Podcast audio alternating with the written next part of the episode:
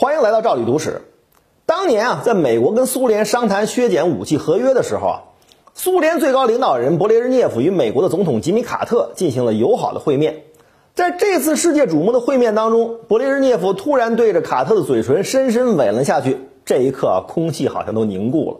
一九六四年，勃列日涅夫担任了苏联最高领导人。他上台之后呢，推行起了勃列日涅夫主义，这也是他自己制定的一整套苏联对外扩张的理论。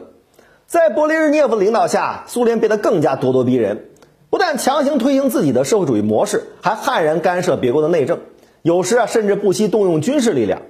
苏联实行霸权主义的做法，不出意外的受到了很多国家的抵制和谴责。作为苏联的最高领导人，勃列日涅夫自然也逃不过受到批评。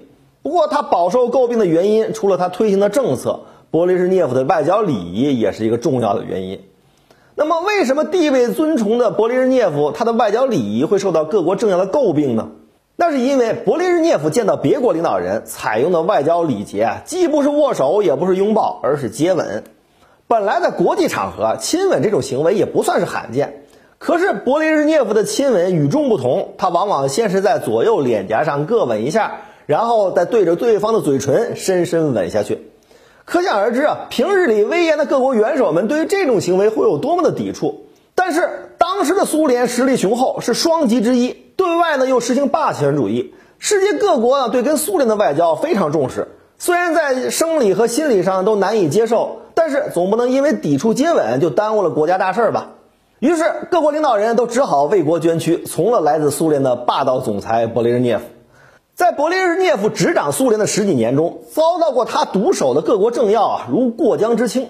其中著名的就有东德的领导人昂纳克、捷克的总统路德维克、保加利亚的领导人日夫科夫以及这个巴勒斯坦的阿拉法特，真是爱如潮水啊！勃列日涅夫的吻功啊也相当到位。通过留存下来的照片，我们不难发现，在高大的苏联领导人有力的臂弯中，接吻的双方啊都往往十分投入，脸上还经常挂着满足的笑容，真是鸳鸯被里成双夜，一树梨花压海棠。但是有时候啊，勃列日涅夫也吻得过于忘情，比如南斯拉夫领导人铁托就曾经被他亲到嘴唇受伤。当然，也并非没有人从勃列日涅夫嘴下逃过一劫，比如古巴的领导人卡斯特罗。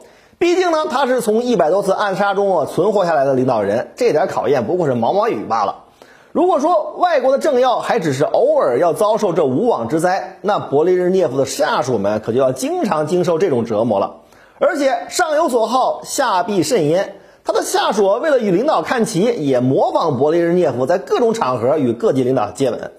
庄严的克里姆林宫内外啊，时常充满了快活的空气啊，鲜红的苏联国旗也仿佛染上了一层粉色。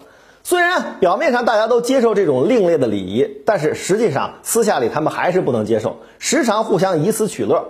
比如，当美国总统吉米卡特跟勃列日涅夫会面的时候，他们私底下就打赌，赌勃列日涅夫是否会吻他。当然，结果我们都知道了，我们敬爱的苏联领导人还真是不负众望啊。